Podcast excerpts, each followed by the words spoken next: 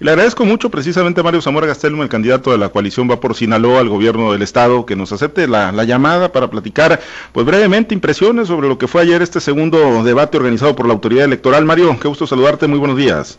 ¿Qué tal, mi querido Pablo? Siempre un gusto estar contigo. Muy buenos días a todos y un saludo a toda la gente que nos escucha en algún dispositivo electrónico. ¿Qué te dejó el debate el día de ayer, Mario? Eh, ¿Qué te dicen en tu equipo y tú en lo personal? Bueno, pues cómo, cómo percibiste el ejercicio. De acá de este lado te podemos decir, creo que había más expectativas, ¿no? Sobre el tipo de ejercicio, sobre la contundencia en los señalamientos eh, que se harían por estar ya en la recta final a una semana de que terminen las actividades proselitistas, Mario. Pero bueno, esto es de este lado. Del, del lado de ustedes, ¿cómo lo sintieron y cómo lo sentiste tú, Mario, el debate?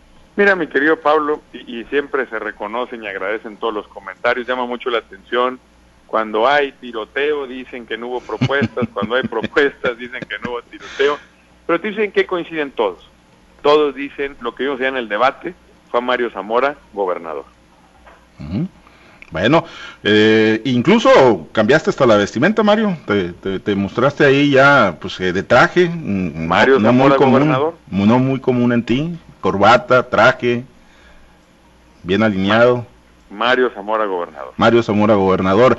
Pues esa, esa es la impresión que quedó, ¿no? Que, bueno, pues están muy convencidos de, la ventaja que, traen cada quien en sus equipos y que, pues como que salieron a administrarla, Mario, no exponerse demasiado para, para, pues evitar algún golpe contundente que los mande a la lona antes de tiempo. No, a ver, se dijeron las cosas que se tenían que decir, la gente quería escuchar más propuesta.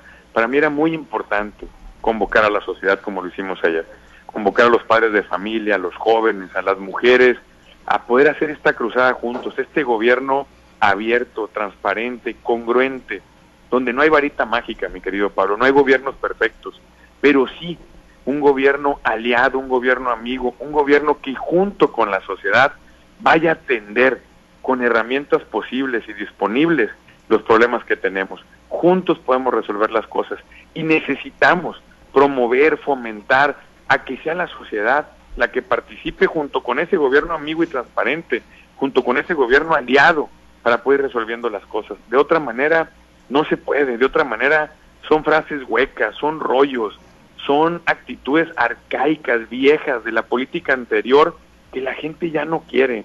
Lo vimos incluso ayer con los simpatizantes fuera del debate. Nosotros nos organizamos, nos plantamos en un lugar donde no molestamos el tráfico, no molestamos a nadie, fuimos respetuosos, hicimos un festejo tranquilo con quienes llegaron de manera libre y voluntaria a querer festejar, después nos subimos al camión donde atendimos muchas de las dudas, se, conectaron hasta más de cinco mil personas, casi seis mil, entiendo según el reporte, es decir, utilizamos la tecnología, el respeto, la visión del siglo XXI, del otro lado vimos lo que tanto cuestionaban y señalamos, vimos incongruencia, vimos la política antigua, arcaica, anquilosada, la política vieja de la cual la gente ya está cansada. Hablaste incluso de intimidación hacia tu equipo, hacia tus seguidores, o no sé si incluso hacia los candidatos, Mario, que te acompañan en la fórmula, se lo dijiste de frente en el debate a Rubén Rocha Moya. ¿Qué tipo de intimidación es la que estás señalando? Lo digo de frente y vuelvo a hacer ese llamado, estimado Pablo,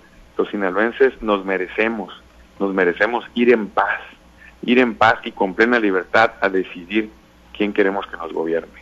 Todavía ayer, ayer por la noche, me voy enterando ya en la mañana, hubo algunas intimidaciones en Mazatlán y lo están haciendo y se lo dije a Rubén, que si no es él, que se deslinde, que desautorice a la gente que lo está haciendo en su nombre, porque lo están haciendo en su nombre. Le están diciendo a nuestra gente que dejen de hacer campaña en favor de los candidatos de la alianza y que se sumen a Rubén Rocha, tal cual, textual. Y hay más de 40 denuncias que se han presentado en el instituto. Han desechado muchas de ellas en el Tribunal Estatal Electoral, ya sabes cómo se las gastan ahí, lo digo con respeto, pero bueno, eso es otra cosa.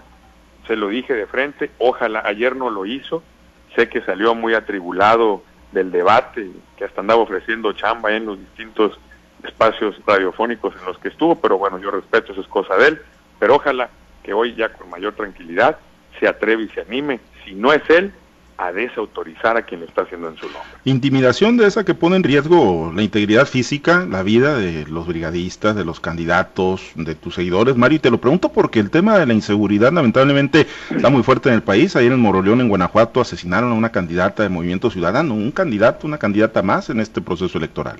Mira, de candidatos no me lo han dicho, me lo han hecho saber, de brigadistas, de operadores eh, de campaña, de promotores al voto, es lo que me han dicho. Eh, yo también tengo que decirte, Pablo, yo no he tenido el menor señalamiento, el menor nada. Yo he podido moverme con plena libertad de sur a norte, de la costa a la sierra. He ido a lugares a donde ningún candidato ha ido. Pongo, por ejemplo, Tamiapa, en, en en la parte de la sierra. La gente se portó espectacular, formidable, un mitin cálido, cercano, desbordado de gente. En ningún lugar he tenido ningún tipo de, intervención, de hostigamiento, de absolutamente nada, lo digo con la voz completa, pero es el reporte de lo que me pasa nuestro equipo, nuestros colaboradores, nuestros compañeros, y a ellos les digo, cuentan conmigo, cuentan conmigo, no hay que temer, no hay que doblarse, no va a pasar nada, hay que defender lo que creemos, la convicción es más importante que todo, pensar en nuestra familia, en nuestros hijos, la lucha es por ellos, vamos a hacer que valga la pena, y el llamado respetuoso, a todas las autoridades, Pablo, a todas las autoridades federales, estatales y municipales. El pueblo sinaloense, Pablo, es mucha pieza, se merece, se merece el ir en libertad, en paz, a poder emitir su voto sin presión alguna de nada ni de nadie. Yo creo, Pablo, que tenemos que evitar a toda costa lo que efectivamente señalas bien, ha pasado y está pasando en otros estados. Sinaloa secuencia aparte. No tenemos por qué llegar a eso. Ojalá, ojalá que no lleguemos a esos niveles de violencia extrema como los que se están registrando y que ya pasaron en Sonora y en Cajeme, ayer en Moroleón y en varias partes del estado de Sinaloa. Mario, ayer, bueno, se retomó el, el, tema, este señalamiento que ya se te había hecho, ¿no? En torno a cuando fuiste director de Financiera Nacional y que tú ya diste las explicaciones sobre el crédito, el financiamiento a tu suegro, este apoyo, ¿no? Ahí de Zagarpa y de la Financiera Nacional de Desarrollo. Eh, y curiosamente, bueno, ayer mismo sale y se da a conocer, se revela que un hermano del presidente López Obrador, pues también ha tenido, ahora durante el 2019, José Ramiro López Obrador, apoyos a este tipo, a este, eh, eh, apoyos de, la Financiera Nacional de Desarrollo, Mario. ¿Cómo, cómo lo lees? ¿Cómo... Que Rubén se atreviera a cuestionar al presidente, ahí vamos a ver la verdadera estatura y su verdadero tamaño. O si es puro rollo, o si es puro rollo, o si es nada más el deseo de golpear. Yo claramente lo dije, lo acepté, no hay nada irregular, está totalmente en orden, eh, es un agricultor de más de 40 años, en fin, ahí está la aclaración. Pero bueno, él, él dice que, que cree en eso, pues adelante, que le hable al presidente, que haga una declaración cuestionando al presidente con lo de su hermano. Sí, el tema pues es que terminan satanizándose, ¿no? Apoyos para gente pues productiva. Yo no conozco al hermano de, del presidente, por supuesto, pero bueno, en el caso de, tu suegro, pues sí, me consta, ¿no? La alta productividad que tiene, la capacidad de generación de empleos que tiene también. Pero el tema es que, bueno, terminan por satanizarse eh, créditos, apoyos que, que pueden incentivar la productividad, la generación de empleos y el desarrollo, Mario. A ver, mi Pablo, si de algo estoy orgulloso, es del paso que tuvimos por la Financiera Nacional de Desarrollo con las reglas que se tenían, con los programas que existían, pudimos apoyar a cientos de miles de productores de todo el país, gente que cumplía con las reglas. Hoy, a más de tres años, a casi tres años de aquella, de aquella responsabilidad, se me auditó por completo mi eh, administración y no hay en la Auditoría Superior de la Federación una sola mención, un solo señalamiento de cualquier tipo de anomalía. Todo lo contrario todo lo contrario, se reconoce el buen trabajo, el buen resultado, y ahí están los números.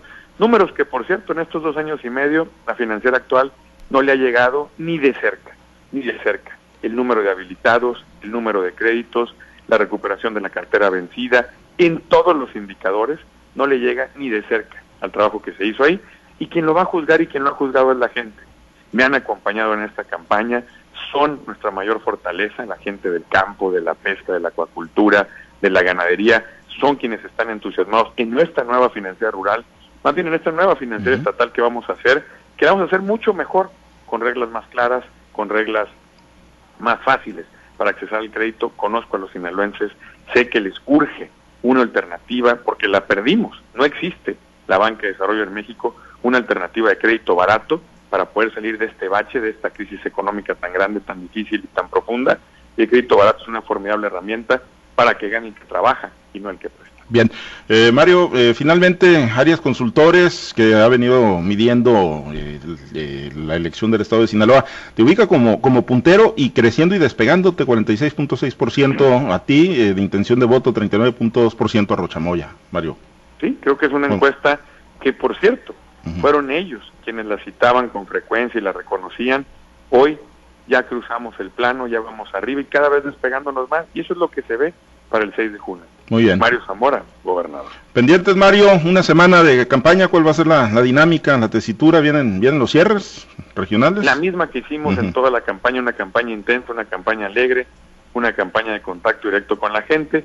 Voy a recorrer los 18 municipios otra vez, vamos a tener algunos cierres, por supuesto, cuidando todas las recomendaciones de salud, la sana distancia, la medición de la temperatura, el uso del cubreboca, pero van a ser cierres como fue la campaña, intensos, alegres, de festejo, de festejo de saber que Mario Zamora, gobernador. Muy bien, pendientes Mario, muchas gracias por haber aceptado la llamada. Zamora, mi Pablo, votar por Mario Zamora y los candidatos de la alianza, vamos Gracias, Mario Zamora Gastel, un candidato de la coalición va por Sinaloa al gobierno del estado.